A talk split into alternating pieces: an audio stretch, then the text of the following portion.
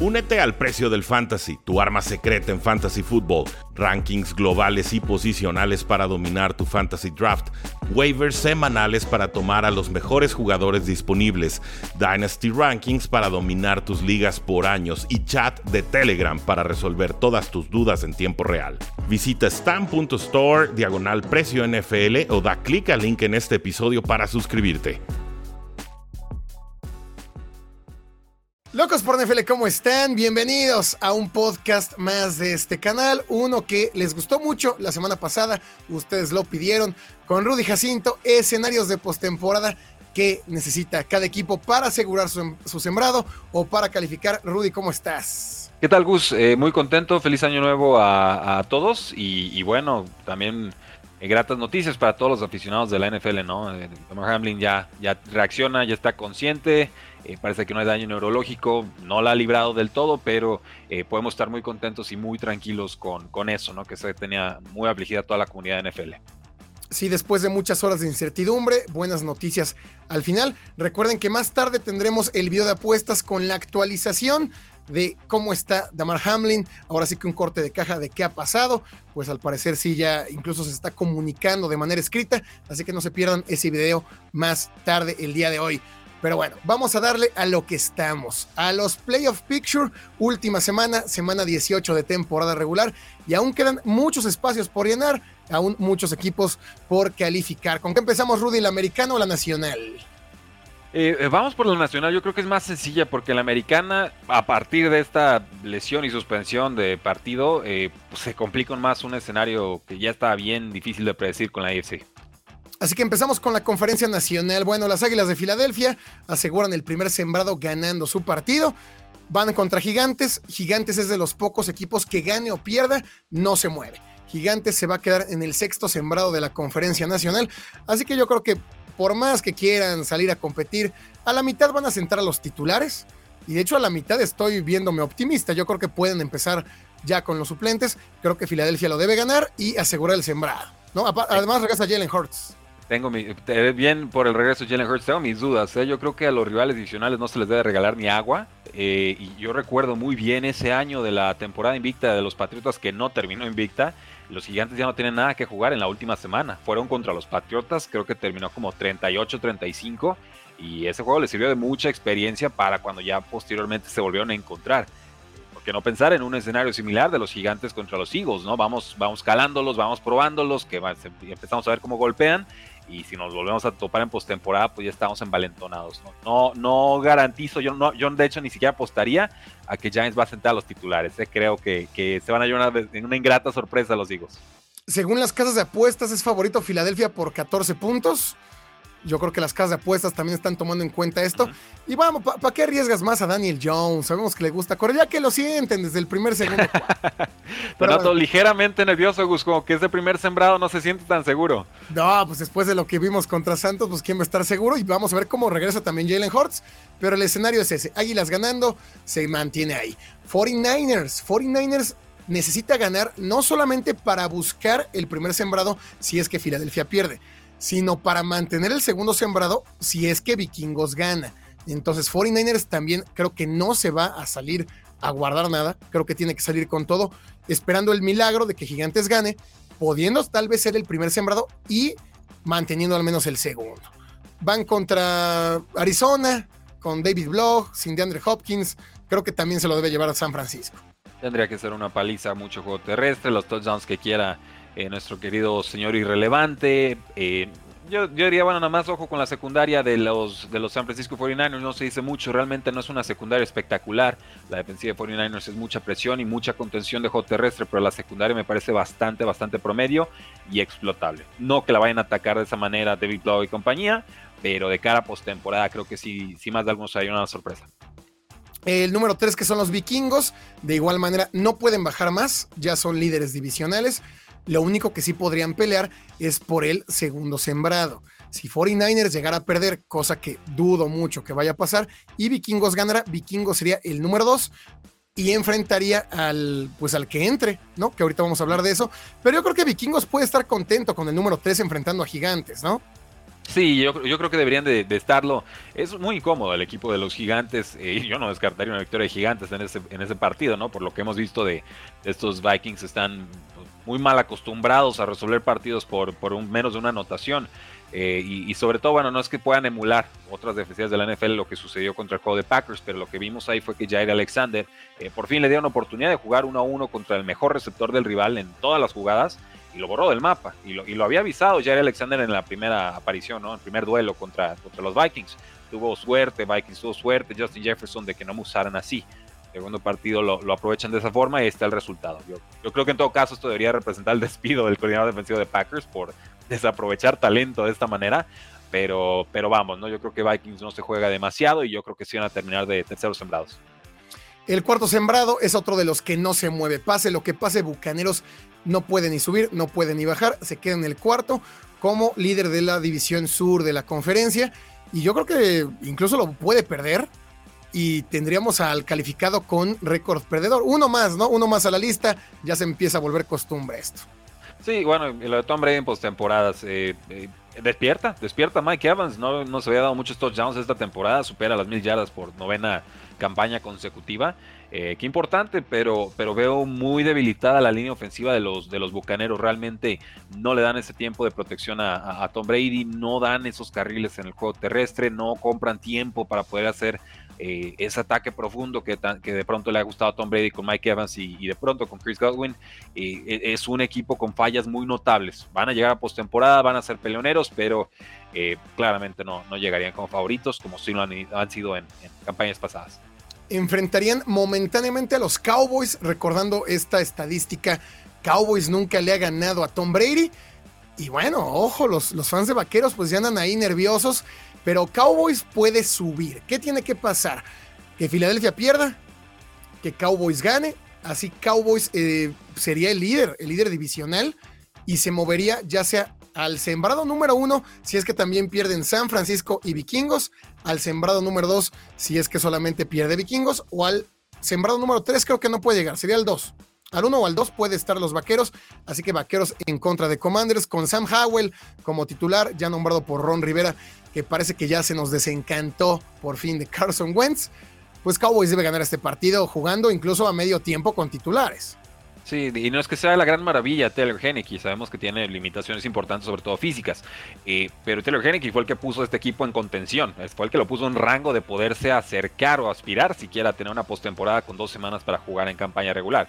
Eh, lo de Carson Wentz en finales de temporada ya está siendo un despropósito. Si no se revienta la pierna, eh, pierde contra los Jacksonville Jaguars en un partido paliza, ¿no? o, colapsa como vimos en este último partido que termina eliminando a, Washington. Entonces, pues me parece muy normal, muy razonable.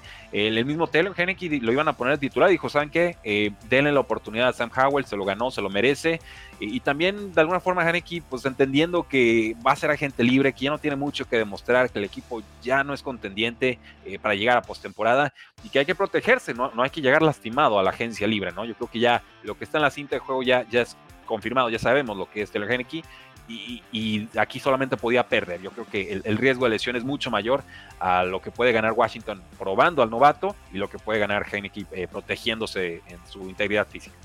Sí, completamente de acuerdo. Me parece que este lo tiene que ganar Cowboys, esperar que Gigantes le gane a Filadelfia y de esa manera poder subir, poder evitar a los, a los, a los bucaneros de cierta manera y dependiendo la configuración podría incluso alcanzar ese anhelado primer sembrado de los vaqueros que sonaría increíble recordando que en semana 1 Dak Prescott salió lesionado y parecía que la temporada de vaqueros estaba finalizada muy pronto.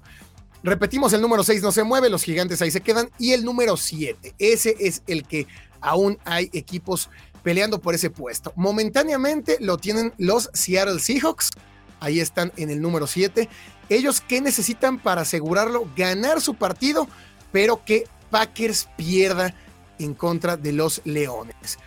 ¿Esto por qué? Porque eh, pues Packers de ganar a Leones tendría mejor récord en la conferencia, el cual es el criterio de desempate. Entonces, necesita Seahawks ganarle a Rams, que yo creo que Seahawks debe ganar ese partido contra Rams. Si Seattle no le gana a Rams, Rudy, pues estamos todos locos, ¿no? Bueno, estos Rams han sido respondones y están teniendo un buen juego terrestre con, con Cam Akers. Eh, Baker Mayfield ejecutando bien la jugada por momentos puntuales con todo lo mermado que está y lastimado que está el roster. Eh, pero sí, yo, yo tendría a Seahawks para, para ganar este partido. Entonces, pues veríamos qué sucede en ese, en ese Sunday Night Football, ¿no? Eh, que me parece está mal programado y lo vimos todas las críticas en redes sociales. la, la, razón por la que puedes hacer flex de partidos es precisamente para no dar una ventaja competitiva. El único partido que no representa una ventaja competitiva porque es, un, es una burbuja en sí misma, no depende de ningún otro resultado, es el de Jaguars contra Titans. Ese es el juego que tuvo que haber estado en el Sunday Night Football. Me, queda claro que no es el partido más vistoso, no son las aficiones más grandes, no es el mercado más interesante para la NFL. Packers y Aaron Rodgers sí lo es. Pero si hablamos de, estrictamente de integridad competitiva, eh, me parece preocupante que Lions pueda llegar a este partido sabiéndose ya eliminado eh, por el resultado que pueda suceder con los, con los Seattle Seahawks. ¿no? Creo que eso es darle demasiada ventaja a unos Packers y, dejar muy debilitado de pronto también a unos, a unos Detroit Lions. Dicho eso, ese número 7 creo que, Packers gana. ¿eh? Sí, ese número 7 momentáneamente que tienen los Seattle Seahawks, solamente puede entrar o Seattle, o los Packers o Detroit. Únicamente hay tres equipos peleando por ese puesto. ¿Qué necesita cada uno? Seattle ganar y esperar, como bien lo dices tú, en la tarde que pierdan los Packers. Leones necesita que gane Rams, o sea, que, que pierda Seattle, ellos ganar su partido y Packers no depende de nada. Packers únicamente ganando está adentro de la postemporada. Y como bien lo dices, me parece que pues, hay una desventaja, ¿no? O sea, Detroit puede llegar ya eliminado. Ah, yo creo que por este tema divisional podrían buscar hacerle la travesura a los Packers, pero en Lambeau, con la motivación que tienen, cuatro encuentros ganados, se ve complicado. Mi predicción es que va a terminar estando Packers en ese séptimo puesto. Sí, yo, yo creo que así va a terminar siendo, y, y, porque Packers lo confirmó la semana pasada, ¿no? Todavía me costaba creerlo, me costaba verlo, pero ya, ya lo compro. Juego terrestre, eh, defensa más que adecuada, eh, pases puntuales de Aaron Rodgers y con eso alcanzar, esa es la fórmula, lo están entendiendo muy bien en estas últimas semanas, está cohesionándose el equipo, más vale tarde que nunca, lo están haciendo equipo incómodo para playoffs, eh, pero podría terminar nuevamente el, un San Francisco Packers y ya sabemos cómo se siente la afición de, Packers con, con ese duelo. Sí, sería interesante, pero bueno, ahí está el panorama de playoffs, lo que necesita cada equipo para asegurar en la conferencia nacional.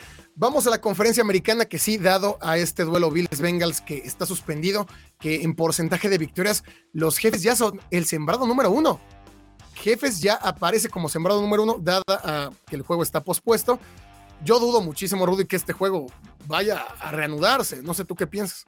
Sí, no, no, no creo que se reanude si sucede, bueno, van a tener que hacer una serie de malabares impresionantes con el calendario. Tendría que haber por ahí una especie de semana 19 para la IFC mientras se juegan los comodines en la NFC y luego este, dar una semana de descanso a la, otra conferencia. O sea, eh, sí se puede, sí se puede hacer, pero yo no lo recomendaría. Yo más bien me iría, ahí lo hemos platicado en, privado, en corto, ¿no? Yo me iría a porcentaje de victorias y ahí en ese escenario, pues sí sale un poquito más favorecido Chiefs. Serían ellos los que tuvieran la, prerrogativa de, de poder aspirar a ser el lugar número uno solamente ganando su partido. No necesitan combinación de resultados veo a la afición de, a la afición de Bills, veo a la afición de Bengals diciendo, bueno, ¿y por qué Chiefs debería estar primer sembrado y eh, entrando semana 18 si perdió contra Bills y perdió contra los mismos Bengals, ¿no? O sea, ¿con qué derecho aprovechen una lesión de este tipo?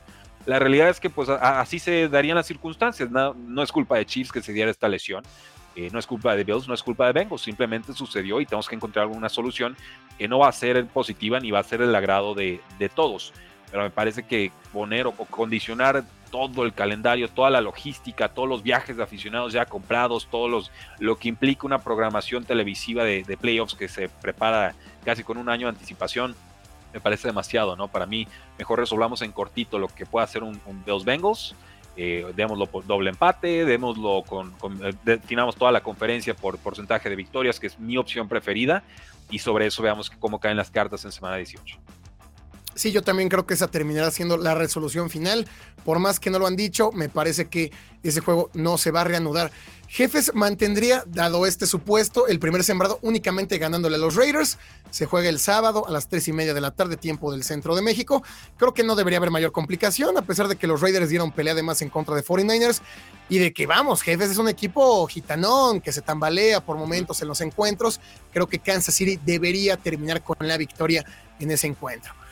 Los Bills se enfrentan a los Patriotas. Bills, para eh, en alguna ilusión de que la NFL vaya a modificar esta cuestión, pues tiene que salir a ganar ese partido con la emotividad que va a haber en el estadio.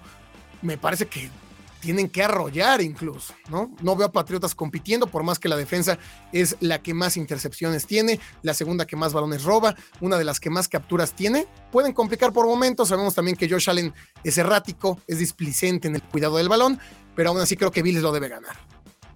Sí, me, parece que Bills es clarísimo favorito para ganar Patriotas este juego. Necesitan que, que, Josh Allen salga en una de sus peores noches de la temporada, intercepciones, una especie de pick six, eh, que hemos visto a los Patriotas muy capaces de lograrlo, eh, muy adecuados, muy oportunistas también en, los equipos especiales, con regresos de, patadas para touchdown, regresos de kickoffs también para, para anotación. ¿no? Necesitas algo extraordinario de parte de los Patriotas eh, que lo pueden hacer, pero realmente esta ofensiva no inspira. y está clarísimo en esta temporada. Si la defensa mantiene a menos de 20 puntos al rival, gana Patriotas. Si se va para arriba de 20 puntos el marcador del rival, pierde Patriotas. ¿Por qué? Porque a Patriotas le cuesta mucho ejecutar y conseguir anotaciones en zona roja. Y ese es, un pecado capital y mortal en la NFL moderna. Entonces, si yo, todos los escenarios de AFC, yo los tengo contemplando que Bills ganaría este partido, lo cual no necesariamente deja eliminados a los Patriotas para postemporada.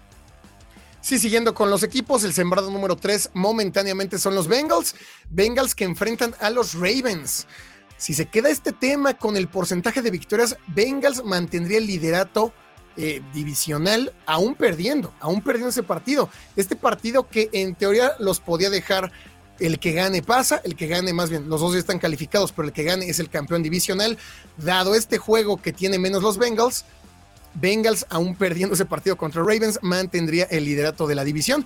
Yo creo que Bengals eh, va a salir a jugar, va a salir a no especular, no sabemos al final qué vaya a pasar en la semana 18 y tienen que ganarle a unos Ravens que llegan pues mermados por completo, incluso anímicamente, es un equipo que no se le ve nada, no se le ve ni siquiera ganas de salir a jugar.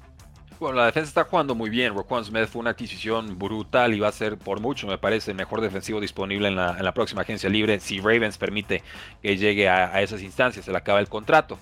Eh, dicho eso, sí, estos Ravens llegan muy tocados después de como Kenny Pickett les saca el resultado en, que fue en tiempo extra, ¿no? Ya, ya, siento que fue hace como tres siglos. no fue en, fue en el cuarto cuarto, no fue en tiempo extra, pero además les corrieron 200 yardas. Sí, una, locura realmente. Eh, y ya lo habían hecho los Steelers también en la semana anterior. Entonces yo decía, bueno, Steelers casi no tiene vida y, con este resultado ahora sí Steelers tiene, tiene vida. Necesitan todavía eh, que varias cartas caigan sobre la mesa de cierta forma, pero ya es, las probabilidades ya son mucho más este, altas de lo que eran hace apenas una semana. Eh, creo que Bengals gana y creo que con eso, con eso sobradamente les alcanza. Sí, en el número 4 están momentáneamente los Jaguares. Jaguares, y como bien ya lo habías adelantado, es el único encuentro que ya tenemos tipo playoffs. Aquí sí no tienen implicaciones otros duelos. Aquí sí, el que gane avanza, el que pierda, dependiendo de ciertos resultados, pero prácticamente queda eliminado. Jaguares contra Titanes, sábado a las 7 y cuarto de la, de la, pues de la noche, de la tarde-noche. Ya esto que le gustó a la NFL, ¿no? De, de la última semana, ponernos partidos en sábado con implicaciones de postemporada y, bueno, ya tenemos NFL en sábado desde mediados de diciembre. Pero, eh, pues duelo interesante, pero que creo que Jaguares luce como favorito infinitamente. Tanto por el ritmo, como por, Trevor Lawrence, que está jugando su mejor nivel, como porque Titans está jugando con Joshua Dobbs. Eh, que, no lo hizo mal la semana pasada, pero bueno, vamos. Eh, de Trevor Lawrence con Joshua Dobbs hay, galaxias de, diferencia. Y también en, el momento que están viviendo ambos rosters parece que hay galaxias de, diferencia. Y Derrick Henry sí va a estar disponible para este partido. No, no he checado el estatus de Jordan Brooks específicamente, pero sí creo que despierta más confianza el roster de Jaguars. Eh, me parece que Titans perdiendo tiene todavía posibilidades de clasificar, ¿no? Sí, ahorita vamos a hablar de, de ellas únicamente. Jaguares ganando se mete, Titanes ganando se mete. Ahorita vamos a hablar de qué podría pasar con Titans. Los Chargers están en el número 5. Chargers está en el número 5. Aquí también se da una disparidad de horarios, ya que el Bengals Ravens está agendado para el mediodía y el Chargers en contra de. ¿Contra quién cierra Chargers? ¿Contra Broncos? Está a las 3 y media de la tarde. Si Bengals le gana a Ravens, cosa que yo creo que va a suceder, Chargers ya no tiene que salir a jugar. Chargers asegura el quinto sembrado, enfrentar o a Titans o enfrentar a Jaguares que es mucho más cómodo que enfrentarte a los propios Bengals. Entonces, esa disparidad de horario le da ventaja a los Chargers de que si al mediodía Bengals le gana a Ravens, ellos ya ni siquiera tienen que salir con titulares. En dado caso de que Ravens ganara y Chargers perdiera, Chargers bajaría del quinto sembrado, pasaría de enfrentar o a Titans o a Jaguares a enfrentar a los Bengals. Entonces, dependiendo de qué pase al mediodía, es que Chargers va a salir a jugar o no. Yo también creo que un descansito les vendría bien por ahí a, los receptores, a, a Austin Eckler, a Justin Herbert. Sí, una, una pseudo semana de descanso, ¿no? Aquí veo, veo con más apetito de pronto a los Chargers de descansar lo que podrían ser los gigantes, ¿no? Que si ya no tienen nada que jugar. Eh, sí, pero son los Eagles. Entonces creo que, creo que por ahí va la daga. Con Chargers, eh, sí, rival divisional, lo que quieras, pero estos Broncos no nada. O sea, estos broncos son otra cosa, estos broncos están perdidos, estos broncos van a tener que verse en el espejo y realmente hacer una reflexión muy profunda de lo que van a hacer de, cara al futuro, ¿no? Porque siguen dando, dando tumbos sin, sin resolución alguna y parece que se van a tener que tragar a Russell Wilson eh, una temporada más, por lo menos. Entonces, sí, yo, yo veo más bien a, Chargers descansando. Sí, yo también creo que lo van a descansar. Ravens, Ravens eh, también depende de lo que pase contra el Bills y Bengals. Pero Ravens ya calificado, lo único que podría pasar es que ganando y perdiendo Chargers se muevan al sembrado número 5. Seguramente se van a quedar en el número 6. Yo creo que de ahí no los mueve nadie. Y bueno, jugando con Tyler Huntley, con esa ofensiva que no tiene variantes. Al final sí se terminó extrañando mucho a Marquise Brown. Em, los corredores regresaron J.K. Dobbins, regresó Gus Edwards y parece que no los quieren utilizar. Entonces Ravens, eh, pues estamos desde hace semanas esperando el regreso de Lamar. Rudy y es su cuarto, su 14 días que no entren. Sí, díselo a todas mis ligas de dinastía y de fancy fútbol, ¿no? Básicamente la ausencia de Lamar me eliminó de todos lados. Eh, sí, eh, Ravens realmente buscando nada más cómo sobrevivir y llegar a, ronda de comodines medianamente enteros, ¿no? Y yo creo que para entonces ya veríamos a Lamar Jackson, pero con qué ritmo competitivo, ¿no? Sería importantísimo que pudiera jugar algunos snaps por lo menos en este partido. No diría todos, pero bueno, denle un cuarto, a ver si, pues, si el cuerpo se lo permite. Y si no se lo permite, yo ya estoy muy preocupado de lo que pueda hacer en postemporada, porque yo sí creo que va a estar, estaré bastante limitado. Sí, bueno, los Ravens aseguraron su calificación desde hace, me parece, dos semanas, con marca de 16. Están calificados. No bajaría el séptimo sembrado, se quedarían mínimo en el número 6. Ahora sí, lo interesante, Rudy. Séptimo sembrado. Al momento están ahí los Patriotas. Sencillito, Rudy. Más bien simple. Simple, ya se te grabó. Bien. Está muy simple, no está fácil. Es simple, pero para nada fácil. Menos con la emoción que van a tener los Bills en la espalda. Eh, bueno, simplemente dependen de ellos. Ganarle a los Bills, Rudy, en Buffalo. Bueno, eh, a ver, bueno, si, me pongo así muy, muy de lado de los Patriotas, te diría, pues este equipo de Búfalo así que que bien jueguen los elementos. Pues no, realmente no, ¿eh? eso es para, para lo que es históricamente Bills de rudo, de juego terrestre y demás. Pues no es, no es un equipo que a mí me, me asuste, digo, ya lo vimos con, cuando estaba el, viento huracanado, ¿no? Pero aún así yo creo que ganan los Buffalo Bills. Eh, dicho eso, bueno, tendrían que establecer el juego terrestre los Patriotas de forma impecable, realmente anotar pronto y aguantar, ¿no? Porque lo que sucede en el partido pasado es que anotan, eh, por segunda vez anotan en su primera serie ofensiva del partido y luego se estancaron dos cuartos, ¿no? dices, bueno, ¿de qué se trata? Pues o anotas primero y luego te estancas todo o tardas cinco series ofensivas en anotar tus primeros tres puntos. esa es la clase ofensiva que ahorita trae Matt Patricia, es una, es una pachanga de, de, auténtica preocupación. Y el pecado capital de no usar a Kendrick Bourne, que fue su mejor ofensivo el año pasado, y ahorita está de receptor número 4. Y cada que entra lo hace súper bien, pero alguna bronca trae con, con Bill Belichick y con Matt Patricia eh, que ni siquiera nos la quieren explicar. ¿no? dices, bueno, muy bonito si estuvieran ganando, sus patriotas no están ganando y entonces esos, esos este, rinchitos de pronto se vuelven más insoportables para la afición. Si no estamos en momentos para ponerte a pelear, ¿no? Me recuerda aquel Super Bowl 52 en que se molesta con Malcolm Butler y Alshon Jeffrey hizo lo que quiso durante dos cuartos. Pero bueno, eh, para dejar claro a la gente, Patriotas depende de sí mismo. Ganándole a Bills, se quedan en playoffs. Ahora, aún perdiendo, hay posibilidad. ¿Cuál es? Que pierda Titanes, que pierda Steelers y que pierda Delfines. Cosa que, cosa que, tampoco está tan descabellada. Y sobre todo porque los Delfines no van a tener a Tua y Terry Bridgewater se rompió uno de sus dedos, entonces veremos a Skyler Thompson. Me parece que Scarlett Thompson lo ha hecho bien. Se vio bastante competitivo en semana 17. Pero creo que ahorita Mike White sería más coreback. Y entonces, sí, Mike White, bueno, ahí es la incógnita, ¿no? Sí, 100%. Y bueno, firmaron a Mike Lennon. No, o sea, Mike Lennon no es la solución de nada en esta vida. No, no, no, no. Entonces, Patriotas, repito, ganándole a Bills o perdiendo, que pierda Titanes, que pierda Steelers y que pierda Delfines. Esa sería la manera en que Patriotas estaría calificado. Vamos con los que tienen vida únicamente, eh, bueno, son tres. Miami. pulso, ya tienen pulso. Tienen pulso, sí. tienen pulso. Miami. ¿Qué necesita Miami? Que pierda Patriotas en contra de los Bills, cosa que es lo más probable. Y ellos ganar su duelo ante Jets justamente de lo que estábamos hablando. No juega Tua, no juega Teddy Bridgewater, seguramente lo, hará Skylar Thompson. Me parece que Delfines, aún con esas bajas, debería ganarlo por diseño de partido. Porque en teoría tienes a Mike McDaniel, que es un genio del juego terrestre, del juego ofensivo. ¿Por qué no pones a correr en reversible a Tyreek Hill, a Jalen Waddle, a hacer pases pantalla? Pues ponte a, diseñar jugadas, por favor. Eso es lo que deberían hacer. Dado lo que hemos visto las últimas semanas, pues se ve complicado.